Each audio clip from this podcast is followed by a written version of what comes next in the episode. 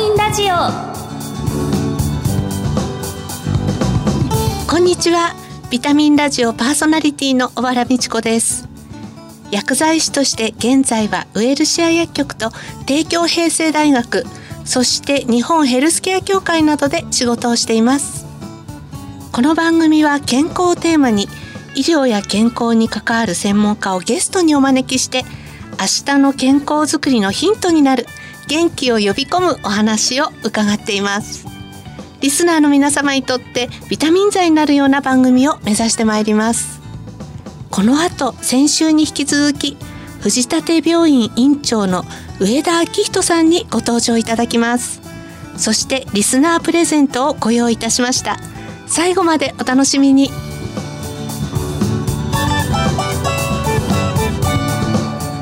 ビタミンラジオこの番組はお客様の豊かな社会生活と健康な暮らしを支えるウエルシア薬局の提供でお送りします。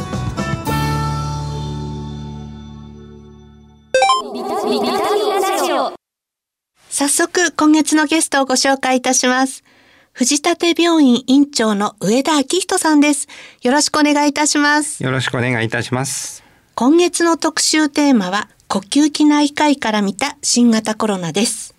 前回はコロナ患者の治療を教えていただきました。2回目の今日は新型コロナウイルス感染症の後遺症についてお話を伺いたいと思います。このスタジオでも感染予防策としてアクリル板越しにお話を伺っていきます。藤立病院はコロナ患者さんを受け入れてこられました。また先生は呼吸器内科の専門家ですので、いろいろ教えていただきたいと思います。あの、新型コロナウイルスに感染して病気が治癒した後も後遺症に苦しんでいる方っていうのはこう数多くいらっしゃると思うんですが、実際に後遺症の相談なども多いんでしょうか？それがですね実は相談自体それほど多くありません、ええ、じゃあ、えーと、皆さん後遺症で苦しんでいないのかというとそれはちょっと全然違う話になりまして厚生労働省の研究班から報告が出されていまして入院が必要だった患者さんの大体2割程度は半年くらい経っても何らかの症状が残っていて発症前の健康状態に戻っていないとそういうふうに報告されています。どこにも相談できずに我慢をしているそういう方が非常に多いんじゃないかなというふうに考えています。この新型コロナウイルスの後遺症として具体的にはどのような症状が多く出るんでしょうか？はい、あの一般的に言われているのがまず倦怠感、だるさですね。あと咳、呼吸困難などのいわゆる呼吸器症状。そして有名なのがあの味覚嗅覚の障害。あと脱毛も非常に多いと言われています。まあ、最近クローズアップされているのがあのブレインフォグっていう言葉聞かれた方もいらっしゃるかと思うんですけれど、まあ、頭の中にまあ霧が立ち込めているようななんかその記憶力や集中力が低下してしまって今までできていたことができなくなるそういったような方も多いと言われています。ただこれらはそんなに命に関わるものではないんですけれど非常に怖いのが大体そのコロナ発症してから半年6ヶ月後くらいまでは血栓あの血の塊ができやすくなると言われています。まあ、脳梗塞なんかが非常に起きやすいっていうことですね。当院でもまあ80代の女性だったんですけれどコロナ発症して治療を行って良くなってああよかったねって言っていた、まあ、大体1ヶ月後くらいに、まあ、大きな脳梗塞を発症してしまって結果寝たきりになってしまったそういうケースもあります。その新型コロナウイルス感染症が重症化した患者さんほどその後遺症が重くなるとか なんかそういう傾向っていうのはあるんでしょうか？はい。重症化した患者さんの方が後遺症が多いという報告も確かにあります、はい、ただそうではないという報告もあって結構まちまちと言われています。ただよく言われるのが女性の方が後遺症が出やすいというのはまあいろんなところで言われています。男性はむしろ重症化しやすいと言われているので男性は重症化するけれど女性は後遺症が出る。なんとなくそういうイメージが今できつつあるのかなと思います。当院は後遺症外来っていうのはしっかり解説はしていないので、はい、たくさんの患者さんを見ているわけではないんですけれど、近隣で後遺症外来を行っている先生にちょっとお話を伺ったんですけれど、はい、少なくともそちらの病院の受診者はほとんどが軽症または無症状だった若い方でワクチンもほとんど打っていない。そういったような方が後遺症で苦しんでいるというふうに伺っています。後遺症がある患者さんに対して何か治療法があるのかというと決して残念ながらそういうわけではなくてその出ている症状に合わせたいわゆる対症療法っていうのを行っていくことしかないと言われてきたんですけれど最近その後遺症に苦しんでいるワクチンを打っていない方、はい、そういう方にワクチンを接種すると後遺症の症状が緩和されたという報告がいろいろ出始めているんです。はい、ですので必ず効果があるというわけではないんですけれどワクチンを打っていない方でコロナに感染して後遺症に苦しんでいらっしゃる方がいらっしゃいましたらワクチンを接種してみるそうすることで後遺症が軽くなるっていうことが期待されるんじゃないかなというふうに思いますワクチンを接種することによって軽くなったっていう事例がこうたくさん出てるということね。はい、そういうことになります。はい後遺症の症状によっては継続的な治療が必要なケースもあるんじゃないかと思うんですけどこの辺はいかがですか？はい、まあ、あのほとんどの症例は、まあ、時間経過とともにまあ軽くなっていくんですね、まあ、あの関西ではよく日にち薬って言ったりするんですけれど、はい、時間が経つにつれてだんだん軽くなっていく方が多いと思います。ただ中にはやはり長期間症状が続くケースがありますえー、うちの症例でもその半年以上ですね長きにわたって結局休職仕事ができない状態が続いたというケースがありました。はいあのこう新型コロナの後遺症かもしれないと感じた時は治療を受けた医療機関に直接相談に行けばいいのかあるいはその先ほど先生がこうおっしゃられてたそういう後遺症の専門の外来などがあるんでしょうか？あのもちろんその治療を受けた医療機関であるとかかかりつけの先生がいらっしゃる場合にはそちらでまあ相談されることで対応していただけるケースはあると思います。ただ一般的にはなかなか対応していない施設の方が多いと言われていますのでえー、じゃあどうしたらいいかって話なんですけれど、はい、えー、例えばあの大阪府ではあの府の方で電話相談窓口を設置していて後遺症受診可能医療機関っていうのを紹介してくれています。すべての都道府県で相談窓口は設置されています。ですのであの都道府県のホームページあるいは厚生労働省のホームページなど見ていただければ、はい、あのちゃんと窓口までつながりますのでそちらでご相談いただければ大丈夫かなと思います。なるほど。ね中にはホームページとかまでたどり着けない方もいらっしゃるかもしれないのでそういう場合は例えば市区町村の窓口とかでご相談されるのがいいのかもしれないですね。すねまあ、あと保健所なんかでも、はい、あのできるだけ対応していただけると思いますので、そういうところにご相談されたらいいのかなと思います。はい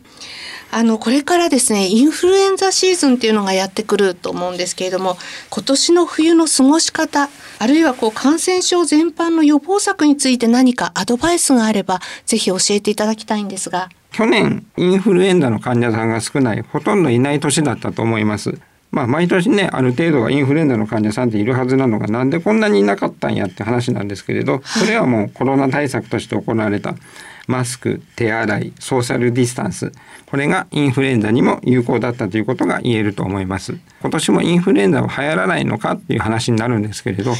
実は最近今年はインフルエンザ気をつけた方がいいという意見が強くなってきています、はい、それはなぜかというと、まあ、去年あまりにも皆さんがかからなかったので集団免疫ができにくい状況なので一旦流行り始めると爆発的な流行になるのではないかとそういうふうな意見が出てきているということになります。じゃあ今年は気をつけなきゃいけないのかなっていう話になるんですけれど、はい、そんなに流行らないんじゃないかなというふうに個人的には考えていますあの大体あの流行するかどうかの目安になるのが、はい、半年前の南半球の状況になります。今年の冬の半年前なので今年の夏僕らがまあ第5波でいろいろ苦しんでいた時に南半球でどうだったかっていうとインフルエンザやっぱり流行ってないんですよね、うん、そういうことを考えると、はい、今年も流行らないんじゃないのかなというふうには考えています。ただ我々はねどうしてもその最悪の状況を想定しないといけないのでコロナも流行るインフルエンザも流行るそういう状況にならないような対策が必要になってきます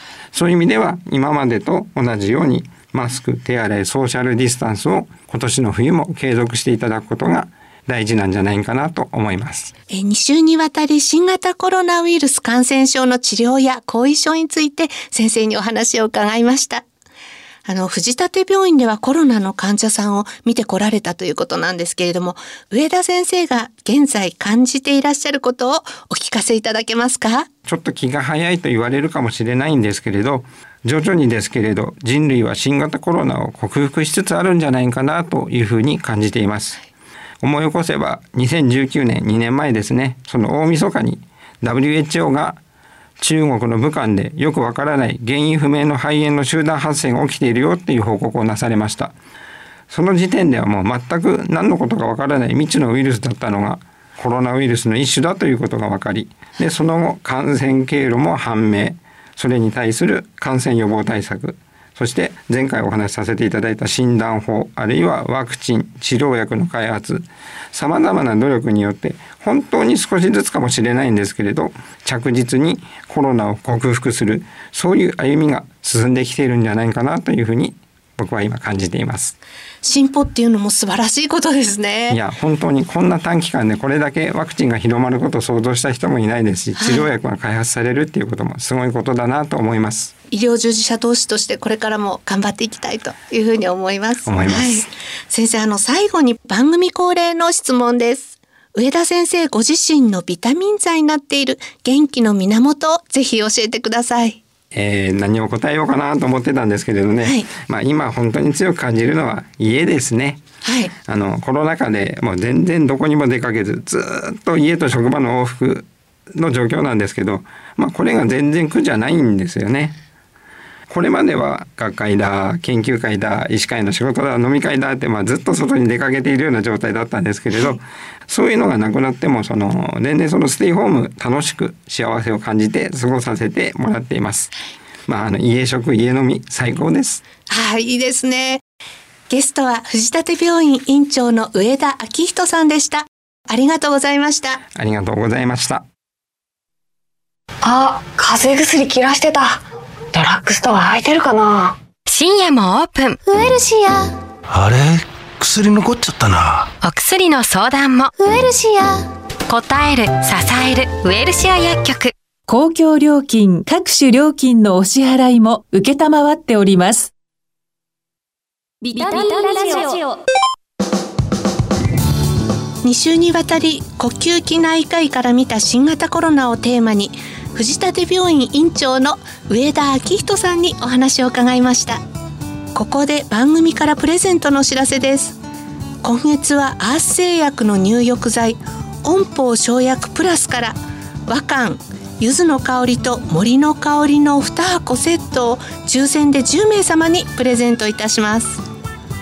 温宝生薬プラスは生薬入りの炭酸入浴剤です。3種の温泉成分と生薬入り顆粒を配合。温浴効果を高め冷え性やだるい疲れを感じる体を芯から温めます。ご希望の方は番組のサイトからご応募ください。締め切りは11月17日です。お聞きのビタミンラジオ再放送は土曜夕方5時40分から。次回の放送は12月7日です。少しずつ寒くなってきました。おうち時間でぜひ楽しい時間を過ごしてください。番組パーソナリティの小原美智子でした。次回この時間にまたお会いしましょう。